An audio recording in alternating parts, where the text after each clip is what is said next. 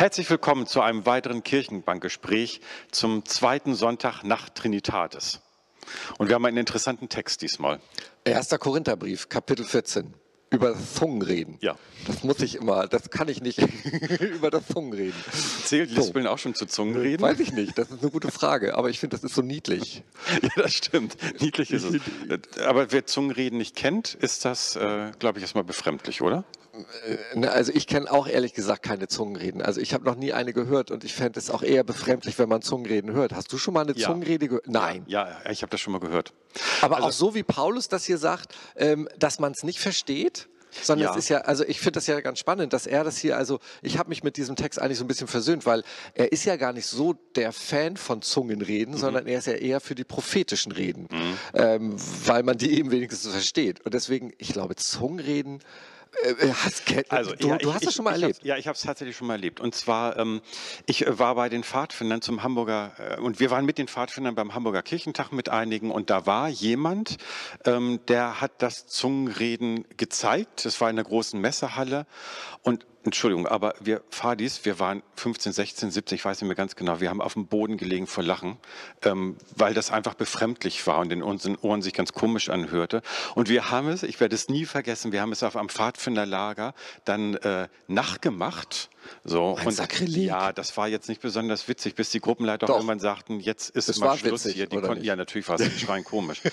So, und die Pfadfinder, der, die Gruppenleiter haben Aber gesagt, dann jetzt ist erklär mir Schluss. das nochmal. So, aber Was heißt mal. denn? Also hat er ganze Sätze gemacht, die aber einfach so Da dahin geblabbert waren? Oder hat er eine Sprache gesprochen, die äh, sich, sich wie Kiswahili oder wie Spanisch angehört hat? Nee, wie, wie, es war eine einfach, es war eine anna- anderen, eine Anordnung von Tönen, von Lauten, von, also es war nichts Verständliches. Es war ein Singsang, es war teilweise schön zu hören und teilweise war es befremdlich. Heute würde ich sagen, uns Kinder hat damals das einfach schon, irgendwas hat uns hier angesprochen, dass wir es uns bewahrt haben und aufs Fadi-Lager mitgenommen haben und nachgemacht haben. Es war jetzt nicht so, dass wir gesagt, uns total schlapp gelacht haben darüber, weil wir, also es war nicht so respektierliches Lachen darüber. Es hat uns schon irgendwie berührt auch. So, und dann vergingen ganz viele Jahre. Ich wurde Diakon. Wir waren in Jerusalem auf Studienreise und dort habe ich richtiges Zungenreden gehört. In Jerusalem. Durch Zufall sind wir in eine Kirche reingestolpert, nahezu. Wir sind da längst gekommen. In Jerusalem stehen nur wirklich viele Kirchen. Ähm, und haben das dann gehört. Und das war anders, weil das war echtes Zungenreden. Natürlich nichts verstanden. Es war aber jetzt zum, natürlich in diesem Ort zu stehen und in dieser Kirche zu stehen und einen Mensch zu erleben, der es jetzt ganz ernst meint. Es kam aus, also ich, ich konnte es richtig fühlen, dass es aus einem anderen Bereich den ich nicht ganz genau beschreiben kann, herauskam. Aber was für einen Zweck hatte das, als du jetzt zum Beispiel in Jerusalem warst? Da hast du ja, denke ich, nicht nur Anfang und, also du hast ja hoffentlich auch Anfang und Ende. Steht der einfach nur auf und fängt an zu, ich sag das jetzt mal, zu sabbeln in Zungenrede, keiner versteht es. Wird danach was damit gemacht? Tritt einer auf, der das dann versucht zu interpretieren, wie das Orakel von Delphi? Die hat ja auch über der Erdspalte gesessen, hat irgendwas geredet, weil sie stoned war und die Priester haben es dann ausgelegt. Äh, äh, ist das da auch so gewesen? Was wurde mit diesem Zungenreden dann gemacht? Wir waren leider ja nur ganz kurz in dieser Kirche. Wir haben dann unseren Reiseleiter gefragt und kriegten zur Antwort, er empfängt gerade eine Botschaft von Gott. So, und das, ähm, da konnte ich jetzt auch nicht so richtig viel mit anfangen, weil das hat mir überhaupt nichts gebracht. Ich hatte nur das Gefühl mitgenommen aus dieser Ja. Dass ich denke, es war jetzt anders als auf dem Kirchentag, weil das war jetzt jemand, dem, es passierte irgendwas. Als ich es jetzt nochmal gelesen habe und mir das nochmal so in Erinnerung gerufen habe und das beim Zungenreden ja auch, ähm, dass es prophetische Weissagungen dort passieren und man bitte schön die anderen dran teilhaben lassen soll. Also was uns damals fehlte, war dann die Übersetzung dessen, was denn an Botschaft angekommen ist. Das ist der entscheidende Teil. Es ist ja, also ich stelle es mir so vor, die oder derjenige, der in Zungen redet, ist in einer anderen Ebene, wie auch immer man das benennen will, und ähm, hat eine Eingebung, könnte man vielleicht so Eben, sagen. es ist der Beweis, dass der Geist Gottes jetzt unter uns ist. Das Ja. ist es ja. Es ist so Ja. eine Beweisführung, Gottes Geist ist jetzt da und wir, und wir feiern in Vollmacht Gottesdienst. Und Ja. dann dadurch ja, alles andere, was in diesem Gottesdienst passiert, passiert auch in Vollmacht. Das sehe ich, aber da sehe ich eher so eine Symbolik drin. Ähm, weil, so sagt es Paulus ja auch, was nützt es denn, wenn du da in, in irgendwelchen kryptischen Worten redest? Ja. Davon hat keiner was. Richtig. Und also, also ich könnte jetzt hier, also ich glaube, wir brauchen echt eine halbe Stunde, weil ähm, ich finde, man muss das echt auseinanderklamüstern. Was mir nämlich als erstes aufgefallen ist, bevor wir zu deinem nochmal zurückkommen, mhm. weil ich habe auch, jetzt ist mir gerade eingefallen, ich habe auch ein Erlebnis von Zungenrede und das okay. war aber so Mittelteil, ja. ähm, so Mittelding. Erstmal ist es ja hier, mir fällt auf, die Korinther Gemeinde, also Paulus zieht ja durchs Mittelmeer, gründet eine Gemeinde, dann schicken, zieht weiter und dann schicken die ja so WhatsApps. So, kurze Briefe. Ey, Paulus, wir haben da irgendwie, du hast vergessen zu sagen, wie man Abendmahl feiert. Und äh, wie ist das überhaupt mit dem Gottesdienst? Also alles, was bei uns geregelt ist, gab es damals ja nicht. Mhm. So, und Paulus schickt dann ja immer diese Briefe zurück und die sind uns ja nur äh, ähm, ähm, überliefert. Und dieser Korinther, es gibt ja ersten, zweiten Korintherbrief, das ist immer so ein Sammelsurium, das sind vielleicht so sechs zusammengeschnibbelt. So, und das heißt, die hatten ja auch nichts, was war denn der Kern ihres Gottesdienstes? Die hatten ja kein neues Testament, aus dem sie gepredigt hatten. Die mhm. hatten ja nicht direkt Jesusworte, über die sie predigen konnten. Also ihnen fehlte ja diese Substanz, die Luther nachher ja eingeführt hat und denen gesagt hat, wir müssen zurück zum Neuen Testament. Und dann haben okay. wir den Mittelpunkt des Gottesdienstes. Jetzt weiß ich, wo du hin willst. So, ähm, und deswegen glaube ich, ist es hier so wichtig und dieses prophetische Reden, also dass sie, sie haben keinen, keinen Mittelpunkt, auf den sie sich beziehen können. Bei uns Evangelien ist es die Predigt über die Bibel geworden. Bei den, bei den Katholiken ist es die sonntägliche Eucharistiefeier, das Abendmahlfeiern als Kern.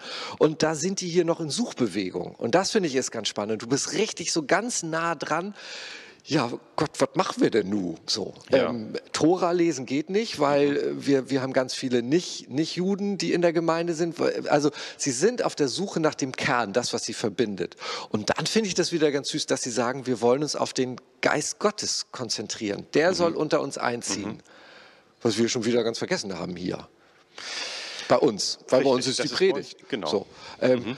Das sehe ich erstmal da drin in diesem Text. Mhm. Und dann finde ich das wieder spannend, dass, dass Paulus sagt, ja, das ist zwar ganz schön, dieses prophetische Reden, aber das hilft nichts, aber damit vergewissern wir uns, Gott ist gegenwärtig.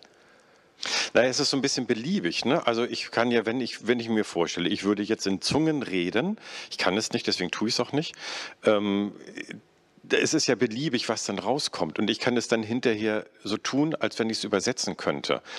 Das, ich glaube, es bedarf schon einer großen... Nee, es, es, muss gar nicht übersetzt nee, werden. Es das bedarf ja aber einer dabei. großen Übung. Wenn ich als Zungenredner hier stehen würde und sagen würde, ich kann es ja nicht einfach so. Ich brauch, muss mich schon gut konzentrieren auf das, was ist mir wirklich jetzt gerade eingegeben. Was fühlt sich wirklich echt und ehrlich an. Weißt du, wie ich das meine? Nee, also ich, ich glaube, also was der da tut, der da in Zungen redet, das interessiert mich erstmal nicht. Ich glaube, das sollte, also wenn ich einen Musiker höre ja. und das Lied passt und die Bühne passt und das Licht passt, das ist für mich ja immer wichtig, also alles drumherum passt, dann hast du ja so ein Kribbeln den Rücken runter. Und das ist etwas mehr, als wenn ich nur den Text höre. Und dieses Kribbeln, dass da in der Musik eine Energie passiert, die du nicht kriegen könntest, wenn du nur den Text vorgelesen kriegst.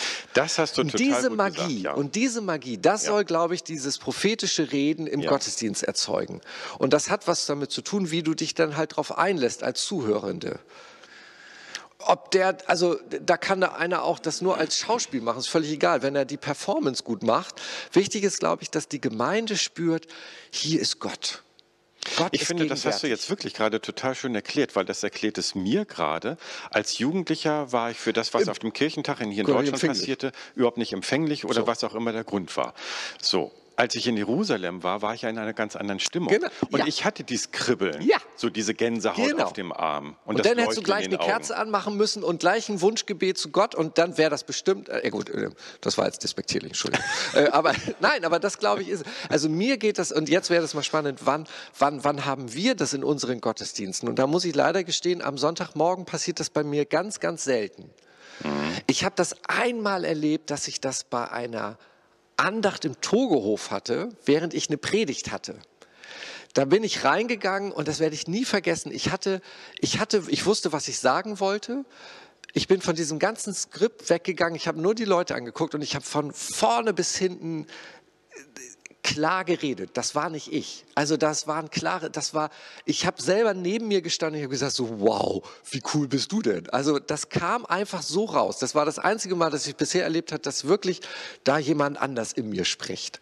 Ähm, so, und dann passiert mir das ganz oft bei bei TC-Gottesdiensten einfach. Da, da komme ich in diese Stimmung, dass ich wirklich das Gefühl habe, Gott ist gegenwärtig. Bei mir hat das auch mit Musik zu tun. So. Ich, also TC ist auch, weil ich auch in TC Ja. war, schon oft, ähm, da ist es. Und es gab hier in der Gemeinde, gab es vor vielen Jahren eine Pastorin, ich weiß den Namen noch nicht mehr, Gabriele Meyer, das war, oder Susanne Dinse, das waren die beiden. ähm, sie hat den Segen gesungen. Ist schon ewig lange her. Nicht. Und die Frau hat den Segen so wunderschön gesungen, dass also irgendwie gefühlt drei Viertel der Gemeinde mit Gänsehaut Mhm. Ja. da gesessen hat. Und das war so ein Moment, wie du ihn gerade beschrieben hast. Es war ja nun definitiv kein Zungenreden, aber das war dieser Moment von ähm, Angerührt ja, sein. genau, Ja. genau. Und das stelle ich mir, und das übersetze ich mir jetzt so, das, ist, das kann beim Zungenreden ähnliches Gefühl sein, was die Gemeinde dann berührt. Und dann ist die Frage aber einfach auch, spricht man dann hinterher darüber? Ne, der, der nächste Schritt wäre für mich zu sagen, brauchen wir sowas wie die Zungenreden in unseren evangelischen Gottesdiensten, damit wir spüren, Gott ist da, damit der Geist Gottes gegenwärtig ist? Ähm, das würde ich jetzt mal nicht so bejahen, weil es irgendwie nicht zu unserer zu, zu unserer Kultur passt. Also, und das ist, wirkt irgendwie aufgesetzt, so wie du sagst, im, äh, beim Kirchentag hat das mal einer vorgeführt. Ähm, ich finde es eher spannend, die Frage, spüren wir Gottes Geist in, dem, in der Art, wie wir als evangelische Protestanten in Norddeutschland, in Stormarn, in St. Johannes Gottesdienst feiern? Spüren wir da Gottes Gegenwart? Oder, und das kann nur jede für sich selber, aber das ist mein Ringen als Gottesdienstmachender. Wie schaffe ich das, dass die Menschen wirklich in diesem Gottesdienst Zeit haben, in eine Verbindung mit Gott einzugehen? Und das ist die spannende Suche. Ja, und das ist ja die Suche, die ich auch bei uns immer wieder feststelle, dass wir ja immer wieder damit hadern, ist der Sonntags 10 Uhr Gottesdienst, ist das der Gottesdienst? Ja. Und wir haben Leute, die werden definitiv abgeholt in diesem Gottesdienst. Genau. Und wir haben Leute, die werden definitiv nicht, abgeholt, abgeholt. in diesem Gottesdienst. Und wir suchen ja immer nach Möglichkeiten, wie wir möglichst vielen Menschen etwas bieten können, dass sie etwas mitnehmen können. Eben. Und nicht, um die Kirche voll zu kriegen und nicht, damit wir lauter Schafe haben, die Kirchensteuer zahlen, sondern eben genau das ist die Suche, die, die finde ich, die ehrenhafte Suche. Welche, welche Form finde ich, dass ich die Menschen abhole? So, wovon fühlen Sie sich abgeholt? Überlegen Sie mal zu Hause. Ähm, ähm, was ist die Form? Das kann man auch wahrscheinlich ja nicht immer an- und ausschalten. Nee. Ich glaube, deswegen ist katholische Kirche auch so überreich an diesem, an diesem, an diesem Gedöns. Also, dass die nochmal hochhalten und dass sie nochmal was machen und dass der Priester so gekleidet ist und am liebsten noch den Weihrauch und dass die Eucharistie und so. Das, und wir, ich finde, wir Evangelien, wir belächeln das immer so oft. Aber ich glaube, da ist eine ganz tiefe symbolische Kraft, die dann nämlich bei den Zuschauenden, bei den Mitfeiernden, dann nämlich genau diese, diese mystisches Angesprochensein ähm, erzeugt. Und das ist das Wichtige, dass ich wirklich da mal spüre. Und es darf nicht besoffen werden, so, ähm, aber ich glaube, bei uns krankt es an den Gottesdiensten, dass wir uns nicht angerührt fühlen und dass wir nicht die Zeit haben, diese Gottesgegenwart zu, nachzuspüren. Und das immer wieder zu suchen. Und dann sind es die Uhrzeiten, dann sind es die Formate, dann sind es die, ähm, auch die Menschen, die das tun. Ähm, schwierig. Also das fällt mir auch noch auf. Bei den Katholiken ist das völlig Latte, ob du ein guter Entertainer bist als Priester oder nicht. Weil da ist es alles vorgegeben.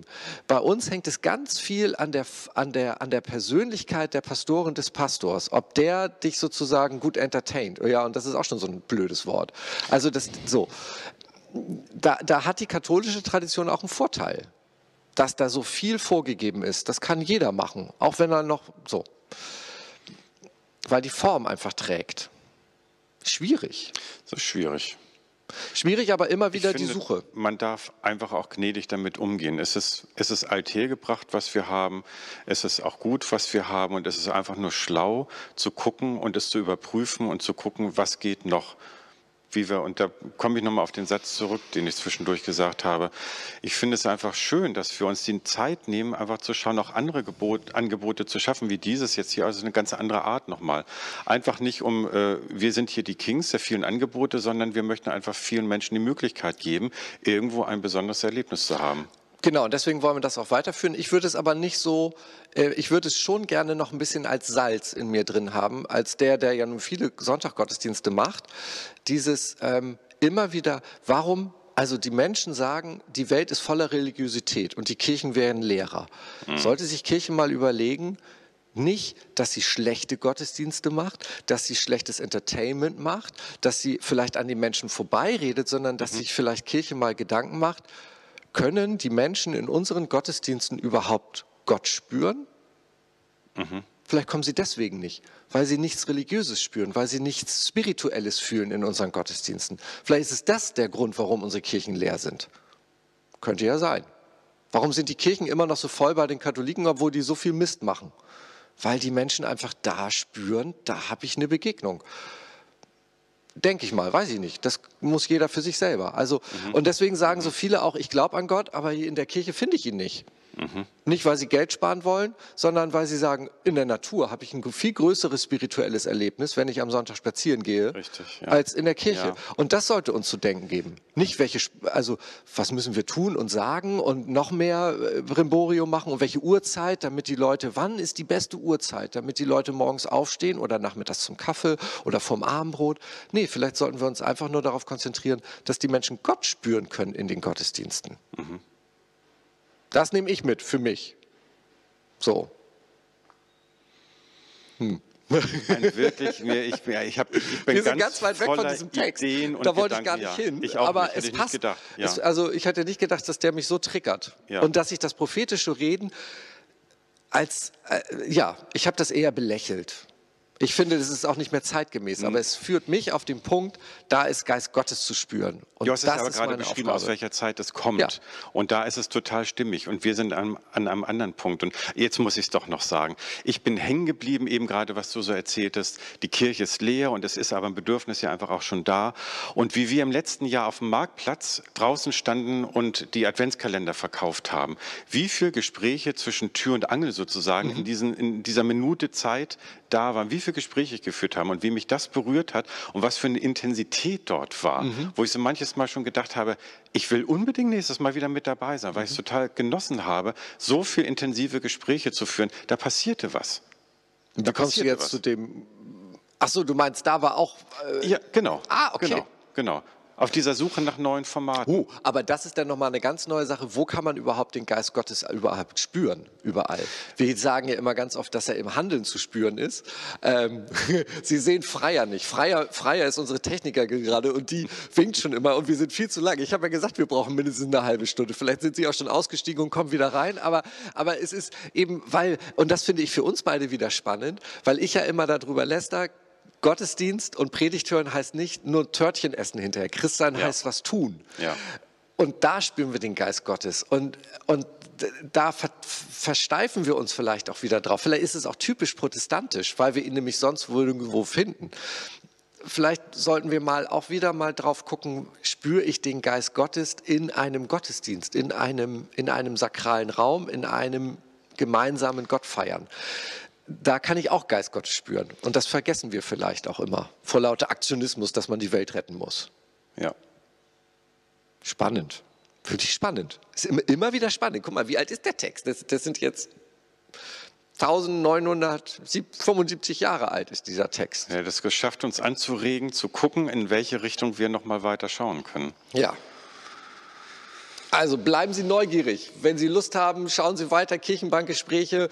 Wenn es Sie treibt, dann überlegen Sie mal und überlegen Sie auch mal wirklich, wo können Sie den Geist Gottes spüren? Wo haben Sie ihn eben mal als Mensch gespürt durch andere Menschen?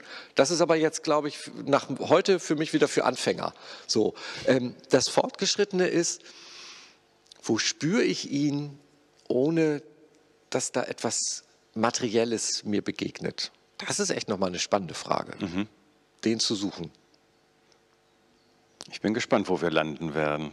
Ja, bleiben Sie, bleiben Sie neugierig, bleiben Sie gesund und gut behütet. Tschüss. Tschüss.